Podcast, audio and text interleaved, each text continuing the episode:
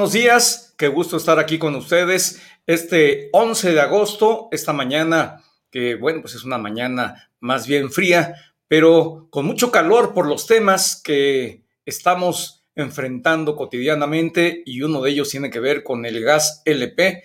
¿Quién de nosotros no consume gas LP? La verdad es que la mayoría de los mexicanos tenemos ese consumo, es un consumo muy importante, más del 90% de la población mexicana utilizamos el gas LP. Y bueno, en las últimas semanas hemos visto que el gobierno mexicano ha decidido tomar eh, distintas decisiones para resolver diferentes problemas relacionados con el gas, fundamentalmente la elevación del precio del gas LP, el precio que pagamos todos los mexicanos como consumidores. Y hoy tenemos como invitada a Susana Cazorla. Ella es una especialista en el tema energético, es consultora y te saludo con mucho gusto. Susana, ¿cómo estás? Muy buenos días. Muy buenos días, Marco. Qué placer estar aquí con, contigo y con tu audiencia.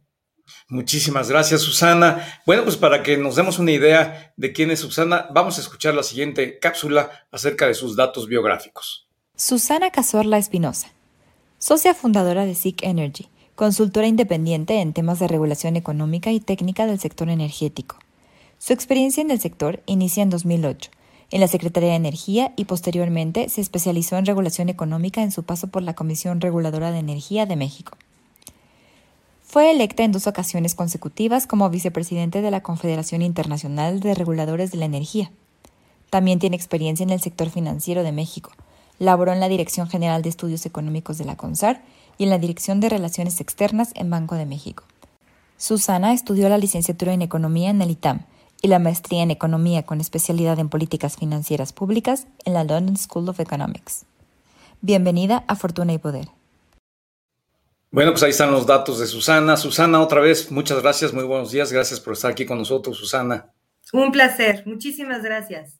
Bueno, Susana, pues para dar un poquito de contexto, hay que decir que en México durante muchos años hemos tenido prácticamente el mismo problema con el gas LP, un problema en el que pues a lo largo de la historia se han tomado distintos caminos y hoy parece que estamos de vuelta al pasado porque en el pasado, ni siquiera en el pasado remoto, el pasado reciente, vivimos lo que hoy estamos comenzando a revivir.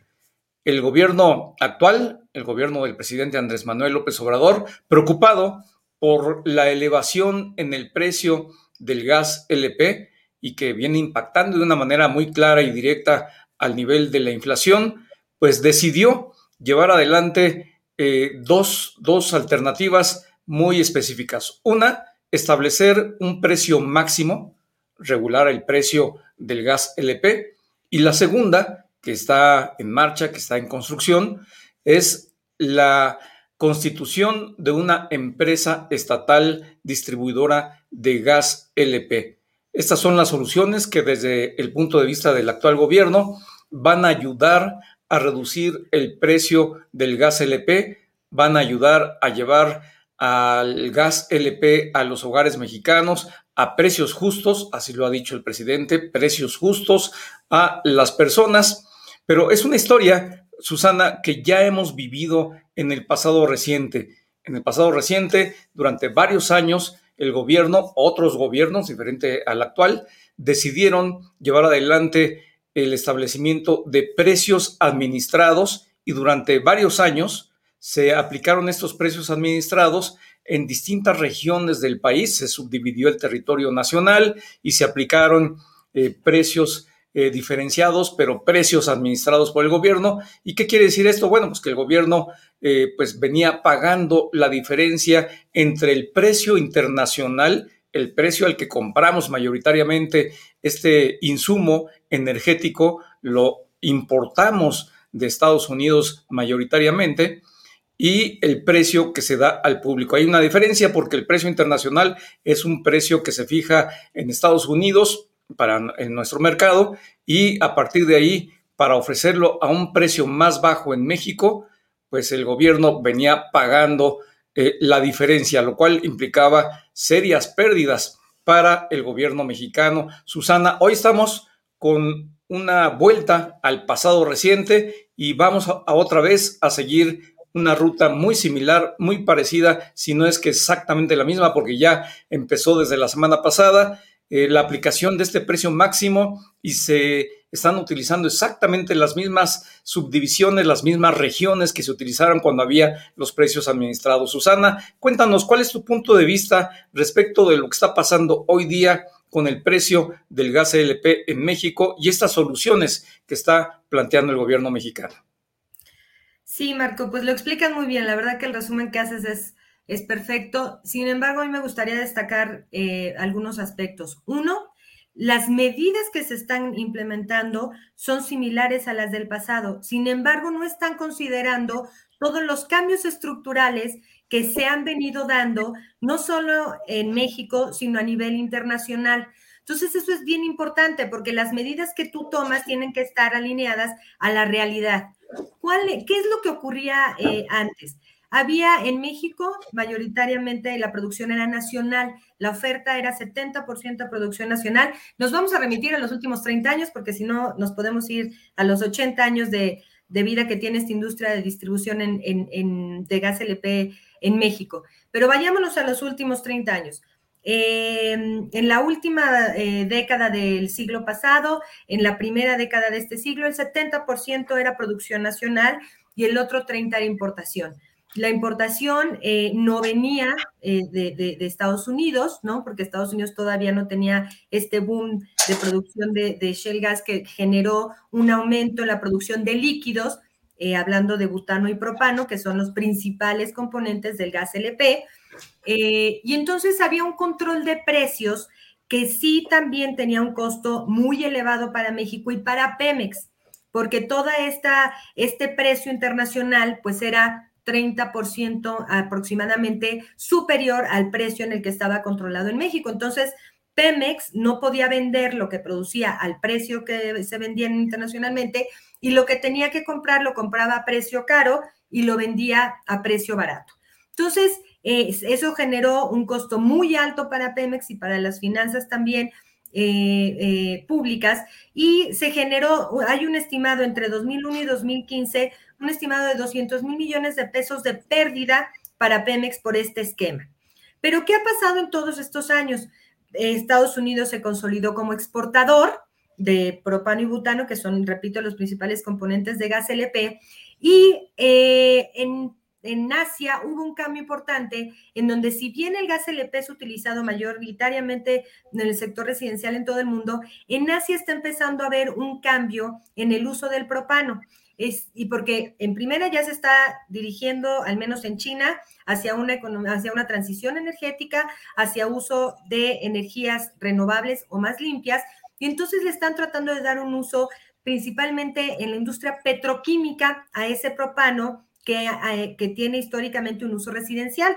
Eso está empujando la demanda en Asia hacia los precios del, eh, del propano que está subiendo los precios y está desligando un poco los precios del gas LP de lo que ocurre en el petróleo y el gas natural. Entonces está teniendo una vida eh, o una dinámica distinta el propano, el gas LP en, en, su uso internacional, y eso no parece que vaya a cambiar, al contrario, creo que se va a seguir intensificando el uso de la industria petroquímica para el gas LP.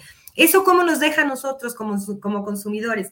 En México. En México el 77%, según las últimas cifras de INEGI, 77% de las familias en México consumen gas LP y ese gas LP va a seguir aumentando el precio internacional y el otro 11% es, un, es consumo de leña, solo un 7-8% es consumo de gas natural. Entonces, habría que ver todo esto que está ocurriendo para más bien dirigir una política hacia un uso de, de energéticos más eficientes, sabiendo sobre todo que el gas LP va a seguir subiendo. ¿Qué pasa en México? En México no hay un solo mercado de gas LP, hay distintos mercados. No es lo mismo lo que se consume en la península de Yucatán que lo que se consume en el centro, que lo que se consume en Baja California o incluso en Baja California Sur. Entonces, eh, esta eh, división que hacen del territorio nacional, que está basada en lo que estaba dividido antes, eh, hace 10 años, tampoco tiene que ver con la dinámica real de lo que ocurre en México ni de los sustitutos que hay en México. Entonces, en mi opinión, este regreso al control de precios que no está basado en un diagnóstico agregado, integral de lo que está ocurriendo en mercados internacionales y de lo que está ocurriendo en México, no va a tener los resultados esperados, sino todo lo contrario. El control de precios lo que demostró antes es que generaba distorsiones en el mercado, había un consumo mayor al eficiente de gas LP porque te costaba más barato, no ayudó a sustituir la leña por gas LP en los hogares, dejó de, invertir en mantenimiento Pemex, dejó de invertir en almacenamiento y en ductos. ¿Y quiénes hicieron las inversiones en almacenamiento? Pues los privados, ¿no? Los privados anclados por Pemex, sí, pero son los privados los que han venido haciendo estas inversiones en almacenamiento, que cuando se libera el precio en 2017 ya estaba listo ese, almacenamiento gracias a las inversiones que se realizaban. Entonces tenemos un esquema del pasado para atender una dinámica del presente y del futuro. Entonces creo que está errado el, camino, creo que la, la metodología que se está implementando no tiene que ver con características ni técnicas, ni de competencia, no está considerando realmente la logística, ¿no? La demanda. Y, eso, eh, pues lo vimos cuando se nota que antes el, estado más barato era del gas LP era Chiapas, por ejemplo, o, y, Oaxaca, ¿no? Por, un, por la dinámica de precios decidía que ahí eran los precios más baratos y ahora los precios más baratos se dan en la Ciudad de México y en la zona metropolitana con este nuevo esquema que se implementó. ¿A razón de qué? A razón de unas razones que son totalmente diferentes a las económicas, eh, Susana, pero yo quisiera eh, detenernos aquí un poquito para eh, hacer un planteamiento general, porque pues yo creo que nadie, nadie estamos en desacuerdo en que es necesario que el gas LP sea más barato. Y creo que el gobierno sí tiene un punto en el sentido de que, pues el gas LP está controlado por una estructura oligopólica. Entre cinco y ocho familias son las que controlan mayoritariamente este negocio. Creo que por ahí hay un tema y ese tema lo venía revisando, lo venía atendiendo la Comisión Federal de Competencia Económica y está en curso todavía. De hecho, se adelantó el actual gobierno al tomar la decisión de llevar adelante el establecimiento de un precio máximo en razón de que el gobierno para hacer una medida como esta tendría que haber esperado a que la COFESE emitiera una declaratoria de ausencia de competencia en el mercado para entonces la Comisión Reguladora de Energía sí poder realizar un precio máximo, como ya lo está haciendo hoy el gobierno. Yo no sé qué nos espera en materia de amparos por parte de las empresas, que seguramente tendrán ahí eh, mucha ventaja para poder ganarlos, pero por lo pronto creo que nadie en México te podría decir, el gobierno está equivocado cuando quiere que tengamos precios más bajos en gas LP. Es algo que se vende muy fácilmente. Todo mundo podría decir, Estamos de acuerdo, qué bueno que el gobierno está haciendo lo necesario para que tengamos gas LP más barato. ¿Qué dirías, Susana? No, bueno, por supuesto que todos queremos precios más baratos. Eso digo, ¿no? Cualquier consumidor racional quiere precios más baratos. Sin embargo, primero, eh, es justo, hablando de justicia, que se le dé el mismo apoyo a las familias de menores ingresos, de los deciles de menores ingresos. Es, lo, es justo que se le dé el mismo apoyo a ellos que a los más ricos, pero vamos a empezar por ahí. Es justo, hablando de justicia, que se le dé este descuento a la industria, al comercio, a los hoteles, a los restaurantes. Me parece que este control de precios, eh, y no me parece, es una realidad. Los subsidios generalizados ayudan en mayor medida a quienes más ingresos o más gastan en gas LP, a la industria y al comercio. Y eso lo vimos también eh, con, eh, con la, control de precios previo a la liberalización de 2017. Eh, las estimaciones es que solo el 24% del subsidio generalizado estaba dirigido a las familias de menores recursos, de quienes más lo necesitaban. Entonces, volvamos a lo mismo, hagamos algo, ¿no? Que, con, que ayude realmente a quien más lo necesita. El subsidio generalizado no ayuda a las familias de menores ingresos. Yo agradezco la, reducción de mi, de mi recibo, por supuesto que sí, pero entonces, eh, en efecto, eh, históricamente ha habido, y fíjate que eso no nada más se da en México, eso es en toda América Latina, por hablar, por reducir el mundo América Latina, el mercado de la distribución de gas LP es un mercado muy concentrado, es un mercado de márgenes, es un mercado de servicios, y eso ocurre en toda la América Latina. En, eh, Chile hay cuatro, ¿no? Este, en donde más hay, por ejemplo, en Brasil hay 19 empresas, ¿no? Aquí tenemos 275 empresas que operan con más de 1.200 eh, plantas de distribución en toda la República. Entonces, este, eh, este concentración de ventas nacionales en este reducido número de grupos que son históricamente dedicadas a la distribución, históricamente me refiero a los años 30 del siglo pasado, que han estado metidas en este, en este mercado, el análisis que estaba haciendo la COFESE y por lo cual se, puso en la ley de, hidrocarburos que para haber una regulación, no controle, regulación de precios, tenía que venir una declaratoria de condiciones de no competencia efectiva de parte de COFESE, es porque COFESE sabe dividir el territorio en mercados relevantes, en mercados para analizar en cuáles de estos mercados sí había una concentración ilegal o irregular de este grupo. La concentración no está penada por sí misma. Lo que hay que atender es si hay prácticas anticompetitivas o algún tipo de barrera a la entrada o que este, esta concentración está generando mayores márgenes a los que en un mercado de competencia habría. Entonces, por eso teníamos que esperar a que COFE se determinara de sacar esta declaratoria de competencia, nos dijera cuántos mercados son, porque te puedo asegurar que los 145 regiones en las que se está dividiendo el país para determinar precios no es la, que en, en términos de metodologías de competencia económica va a resultar, no son 145, y después decirnos en cuáles de esos mercados no hay competencia y entonces atacar de manera particular los problemas que se vayan dando en cada una de las regiones. Y entonces sí, tener una, una medicina, una política que ataque el problema y que resuelva lo que más nos preocupa, que son prácticas anticompetitivas, eh, si acaso márgenes sobre, sobre normales, y entonces atender el tema de la parte de, la, de los márgenes de distribución. De manera diferenciada, Susana. Y creo que esto que mencionas es bien importante. Nos dices, en primer lugar, la experiencia reciente, cuando hubo precios administrados, nos dejó dos enseñanzas. Una, del 2001 al 2015, se registraron pérdidas para el gobierno mexicano, para los contribuyentes que pagamos nuestros impuestos por 200 mil millones de pesos por esa diferencia entre los precios internacionales y locales y el precio final al consumidor. Y en segundo lugar, la segunda enseñanza importante es que ese sistema de precios administrados no redundó, no benefició a los que menos tienen, benefició a los que tienen más. Esa es otra enseñanza que hoy no estamos viendo. Y la tercera es que no necesariamente el esquema o la estructura que se utilizó hace algunos años con los precios administrados, hoy puede o debería de funcionar porque los mercados han cambiado, los mercados son diferentes y hoy se tendría que estar aplicando una política basada en los esquemas de competencia que analiza la Comisión Federal de Competencia Económica. Pero no está ocurriendo, Susana.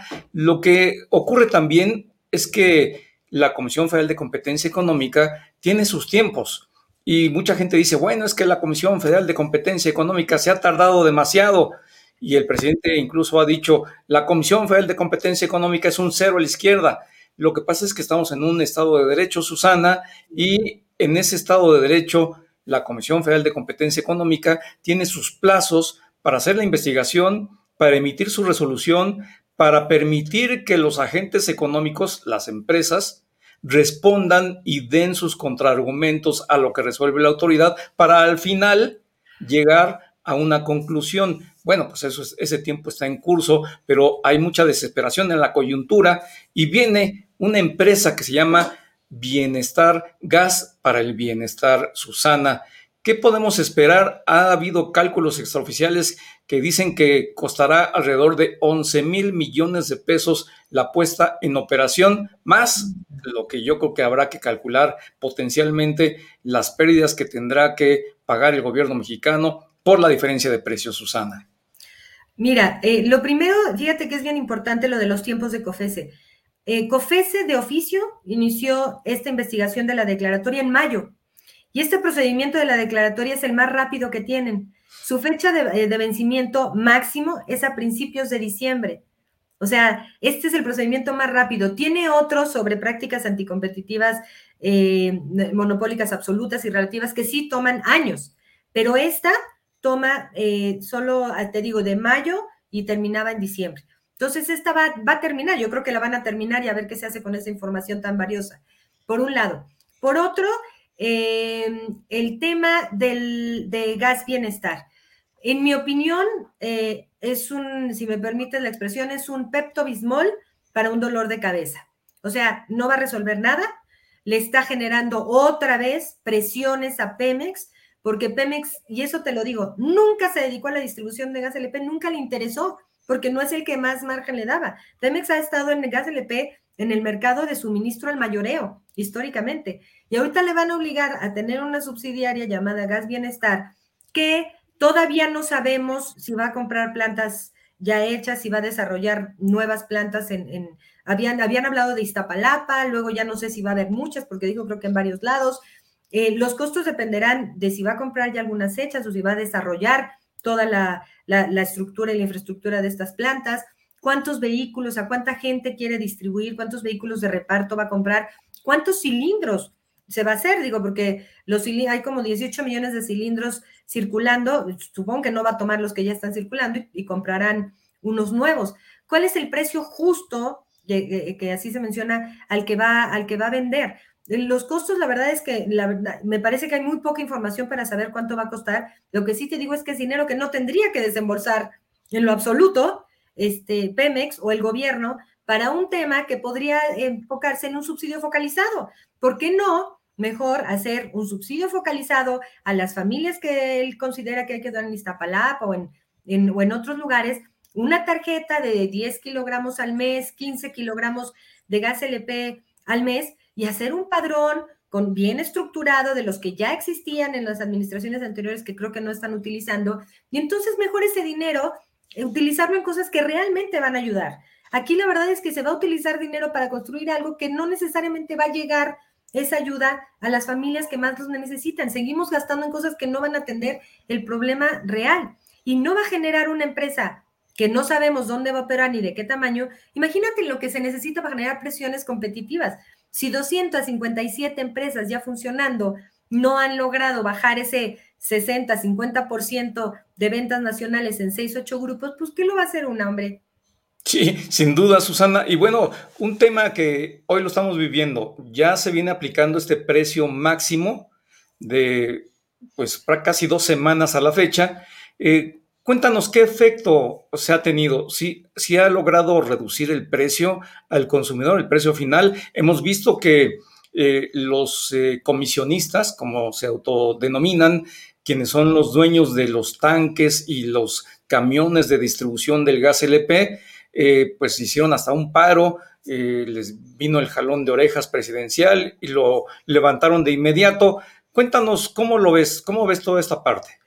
Mira, que es, es bien interesante lo que me dices. Primero decir, más del 80% bueno, en toda la República los comisionistas solo están en la ciudad, en la zona metropolitana del Valle de México, ¿no? En toda la República los distribuidores de gas LP establecidos con permiso son los que compran sus autotanques y sus vehículos de reparto y los cilindros con los que van a distribuir. Pero es otro de los grandes y desafortunados efectos que tiene el control de precios. Cuando hay control de precios, los distribuidores mm, comúnmente no reciben el margen que quieren las ganancias que quieren para reinvertir, dar mantenimiento, comprar nuevos vehículos, comprar nuevos cilindros. ¿Qué ocurre y no solo en México? Lo puedes ver en muchas otras partes. En Uruguay es clarísimo el efecto. Con precios controlados se atomiza el mercado aguas abajo.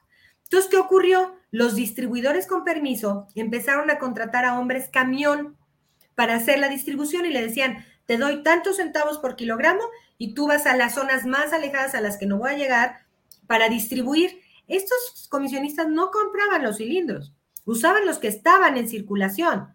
No, nada más tenían acceso o compraban el camión. Este fenómeno creció y cuando se liberaron los precios, los, muchos distribuidores quisieron o hacer parte de, sus permisos a estas, a estas hombres camión y registrarlos con su permiso, o ya no venderles a ellos, sino hacer las ventas directamente ellos. Todos en la Ciudad de México tienen infraestructura de reparto, todos tienen vehículos y todos tienen cilindros. Y no han podido, los que han querido, dejar de utilizar a los comisionistas porque los han venido presionando y extorsionando desde hace mucho tiempo, no es de ahorita. Entonces, ¿qué ocurre? Pues que estos comisionistas que no están registrados en la mayoría, ni tienen permiso, ni uno, ni uno, se hicieron de zonas y estaban acostumbrados a recibir, según sus propios dichos, como cuatro pesos por kilogramo, ¿no? De, las ventas del gas LP. Entonces, ¿qué ocurre? Bajan los precios, ¿no? Y entonces los distribuidores les dicen, pues nos, nos bajaron los precios, nos bajaron los, los márgenes de distribución, pues te bajo también tu comisión. Y los comisionistas dijeron que no. Se levantaron, este, detuvieron la salida de los vehículos de las plantas bien distribuidas con permiso, no dejaron salir los vehículos a distribuir, ellos no distribuyeron en las zonas en las que, en las que lo hacían, y entonces sentaron a la mesa unos cuates que no están registrados ni cumplen con las normas, ni con la regulación, ni nada, los sentaron al gobierno y, en, y por estas este, acciones, ¿no? Lograron un aumento de 45 centavos por kilogramo de la semana pasada a esta. Eso es lo que ocurre cuando hay control de precios. Ya no hay dinámica de mercado en, el precio que paga el consumidor, sino que ahora resulta que si tú haces eh, pues escándalo o cierras plantas o amenazas, te dan 45 centavos. O sea, son, es mucho dinero, 45 centavos. Y ya dijeron que no están de acuerdo, ¿no? Que pues ya se sabe en el camino. Entonces, ese es otro de los problemas con el control de precios. Ya, hay una, ya no, hay, no es una dinámica de mercado la que establece los precios, sino que es este tipo de movimientos. ¿Qué está pasando en otras partes? Yo tengo conocimiento de varios, de, varias, de un distribuidor en Baja California Sur, en Sinaloa, no le da para llegar a las zonas más alejadas a las que estaba eh, distribuyendo. ¿Qué va a pasar? Pues que esas zonas alejadas de esas eh, distribuidoras, pues no van a recibir el gas LP. Muchos verán beneficiado su recibo con menor, con una factura más baja, pero muchos no van a acceder al producto porque estos nuevos precios no atienden la dinámica de mercado, no atiende, no, no se fijan en el volumen, en los kilómetros recorridos, en lo que es necesario para que el producto esté en las zonas más alejadas. Entonces ya está pasando que en varias zonas no hay distribución. O sea, escasez, eh, Susana, y yo te preguntaría, el precio en estas dos últimas semanas, eh, el Procurador Federal del Consumidor ha dicho, bueno, es que la mayoría ha respetado porque casi todos venían teniendo un precio inferior al precio máximo. ¿En realidad el precio final al consumidor está resultando más barato?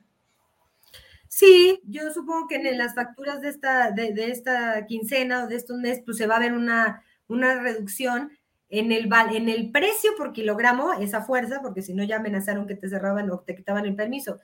Lo que hay que ver es que, que no se vayan a cobrar con, con volumen, ¿no? Lo que hay que ver es que te vayan a dar kilos de a kilo, litros de a litro, y que no quieran compensar esta reducción en el precio vendiendo menos este, menos volumen. Entonces, se genera una dinámica de malas prácticas en donde los consumidores salimos perdiendo. ¿No? Sí, ya, ya, vimos ahí algunas fotografías en algún diario, cómo están dando tanques con menor cantidad de la que dicen que tiene y al precio que se estableció. Susana, se nos acabó el tiempo. Muchísimas gracias por la oportunidad de la entrevista, muy clara, muy profunda y además pues con muchas ideas que nos dejan eh, de tarea reflexionar lo que estamos viviendo hoy día a través del precio máximo y la distribuidora estatal que viene de Gas para el Bienestar, Susana Carzola Espinosa, socia fundadora de SIXE. Muchísimas gracias por haber estado aquí con nosotros. Muchísimas gracias a ti por la invitación, fue un gusto. Gracias, Susana. Y bueno, pues ya tiene usted ahí más información acerca de lo que está pasando con el gas LP un energético que utilizamos la mayoría de los mexicanos y que a todos nos cuesta y pues ya está eh, en, en usted la reflexión, la idea que usted quiera obtener a partir de esta información. Gracias por haber estado aquí con nosotros en Fortuna y Poder. Soy Marco Antonio Mares. Lo espero hasta la próxima.